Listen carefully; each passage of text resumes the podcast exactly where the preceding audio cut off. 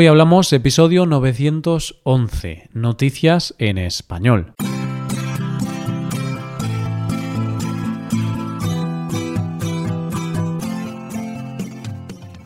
Bienvenido a Hoy Hablamos, el podcast para aprender español cada día. Ya lo sabes, publicamos nuestro podcast de lunes a viernes. En nuestra web tenemos contenido extra relacionado con este episodio. Puedes ver la transcripción completa y una hoja de trabajo con explicaciones y ejercicios que te ayudarán a practicar el vocabulario de este episodio. Este contenido solo está disponible para suscriptores premium. Hazte suscriptor premium en hoyhablamos.com. Hola, oyente, ¿qué tal estás? ¿Cómo va la semana? Cuando llegaba esta época del año, mi abuelo siempre me decía que los días se estaban haciendo cada vez más cortos y que eso era señal de que se acercaba el fin del verano. A mí me daba mucha rabia porque para mí estaba empezando el verano, prácticamente, y me cabreaba que me hablara del fin del verano. Pero lo cierto es que los días se van haciendo poco a poco más cortos eso es así. Pero en vez de pensar que es el principio del fin del verano, vamos a pensar que así podemos disfrutar antes de las maravillosas puestas de sol. Empezamos con las noticias. Comenzaremos con la historia de un hombre atrapado en un aeropuerto. Seguiremos con un auténtico héroe sin capa y terminaremos con la iniciativa para crear unos sellos muy sabrosos. Hoy hablamos de noticias en español.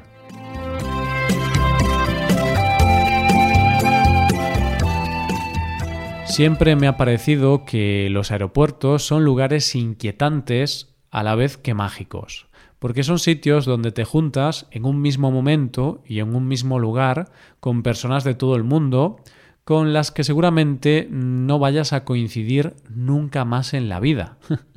y siempre que estoy en un aeropuerto pienso en la cantidad de historias que pueden estar pasando en ese mismo momento delante de mis narices. Gente que se puede enamorar, gente que se puede separar, gente que puede estar viajando a un lugar que le cambie la vida, gente que viaja a enfrentarse a momentos difíciles, gente que viaja por primera vez o gente que se reencuentra con seres queridos. Pero a la vez son también lugares que muchas veces pueden ser una auténtica pesadilla, como cuando te cancelan un vuelo y tienes que quedarte en el aeropuerto hasta que consigues otro vuelo que te lleva a casa. Pero lo cierto es que en la mayoría de las veces ese problema se soluciona al cabo de varias horas o en relativo poco tiempo. Bueno, la mayoría de las veces, salvo en el caso del protagonista de nuestra primera historia. Un turista de Estonia llamado Roman Tromifov llegó al aeropuerto de Manila el pasado 20 de marzo con la idea de pasar unos días en Filipinas, después de haber pasado unos días de vacaciones en Tailandia. Y mira que hay días en el año para viajar, pues él eligió el peor día para llegar a Manila, porque ese día, debido a las restricciones de viajar por el coronavirus, las autoridades aeroportuarias dejaron de emitir visados para poder entrar en Filipinas. Así que el pobre Roman se encontró con la terrible situación en la que no podía ni salir ni entrar en el país y como si de la película La Terminal se tratase, este hombre ha tenido que pasar 110 días viviendo en el aeropuerto, esperando a poder viajar y volver a su país. Para ello ha tenido que dormir allí, comer en los restaurantes del aeropuerto y bañarse, o más bien asearse, en los aseos del aeropuerto. El hombre estaba desesperado. Llevaba cuatro meses viviendo en la terminal de un aeropuerto, así que decidió denunciarlo públicamente para pedir ayuda para poder salir de esa situación, alegando que es una persona con una cierta discapacidad y que la comida del aeropuerto estaba haciendo que empeorara su salud. ¿Y qué ha pasado?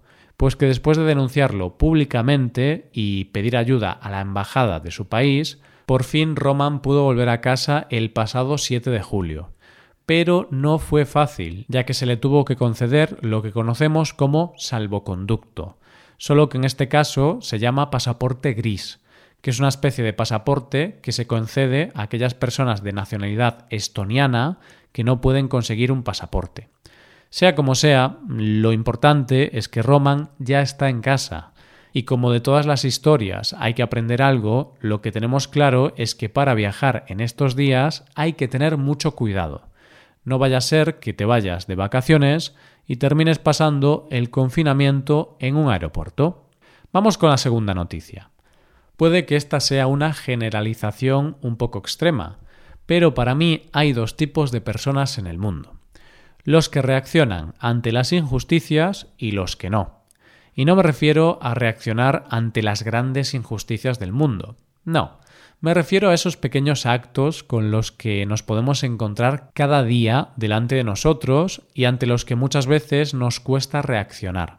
Me refiero a dejarle el asiento del autobús a personas que lo necesitan más que tú, a avisar a alguien que se ha dejado la cartera en la mesa del bar, a reaccionar si ves una agresión por la calle o a reaccionar ante un robo. Y es que muchas veces no es que no queramos reaccionar, sino que hay veces que nos paralizamos y no somos capaces de saber qué hacer en esas situaciones. Un conocido que vive en Madrid me contó que un día en el metro fue testigo de cómo le estaban intentando robar a una chica vio cómo unas personas se ponían al lado de una chica y le fueron abriendo el bolso. Él lo estaba viendo y sabía que lo normal sería decir algo y hacer que las personas que estaban intentando robar se asustaran, o por lo menos alertar a la chica de que le estaban intentando robar. Pero algo lo paralizó. Su mente decía que hiciera algo, pero su cuerpo se quedó completamente bloqueado y él no era capaz de reaccionar ni de articular palabra. Y en esos segundos en que su cuerpo se debatía entre lo que debía y no debía hacer, alguien más rápido que él se dio cuenta y avisó a la chica.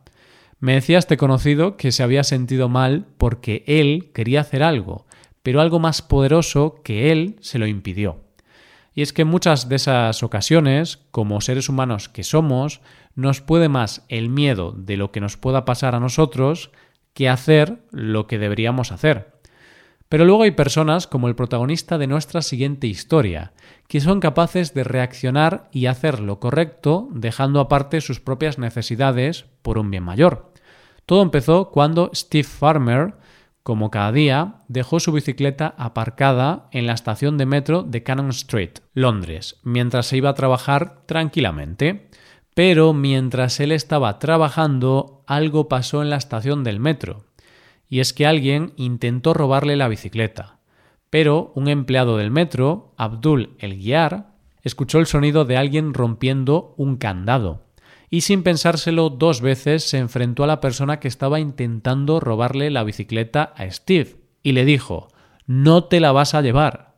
Abdul consiguió recuperar la bicicleta y la guardó en un lugar seguro.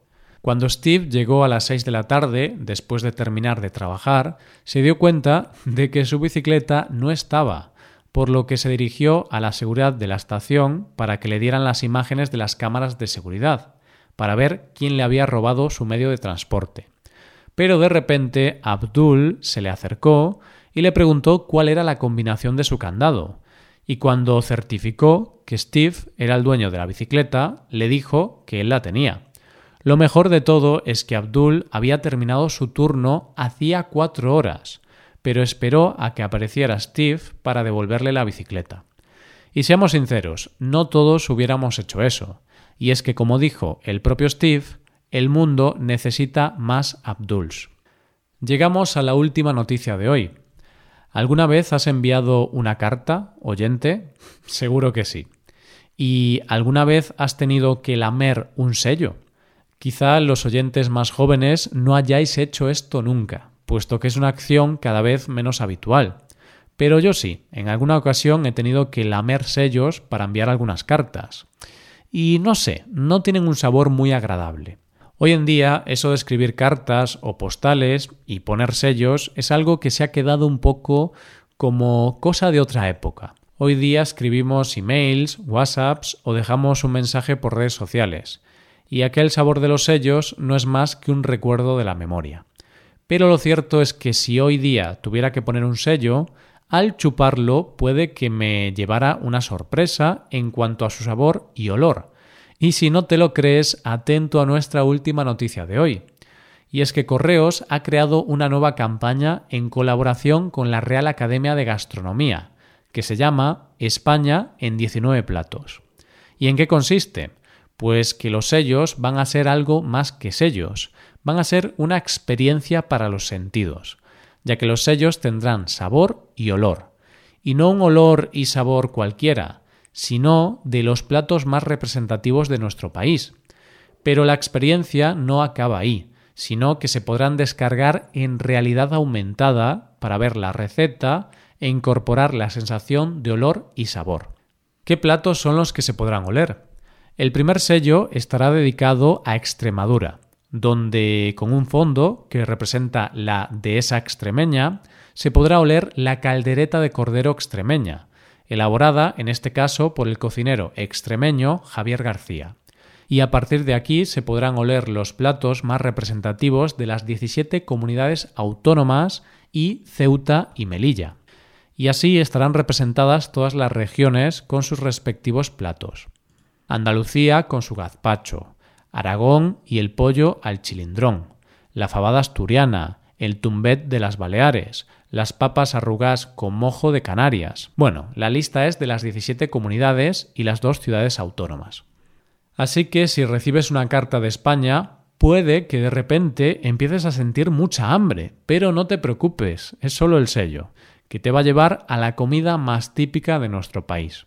Y esto es todo por hoy. ¿Qué te han parecido las noticias? Pues dejarnos tus impresiones en nuestra web con esto llegamos al final del episodio. Te recuerdo que en nuestra web puedes hacerte suscriptor premium para poder acceder a la transcripción y a una hoja de trabajo con cada episodio del podcast. Todo esto lo tienes en hoyhablamos.com. Esto es todo, mañana volvemos con dos nuevos episodios. Lo dicho, nos vemos en los episodios de mañana. Pasa un buen día, hasta mañana.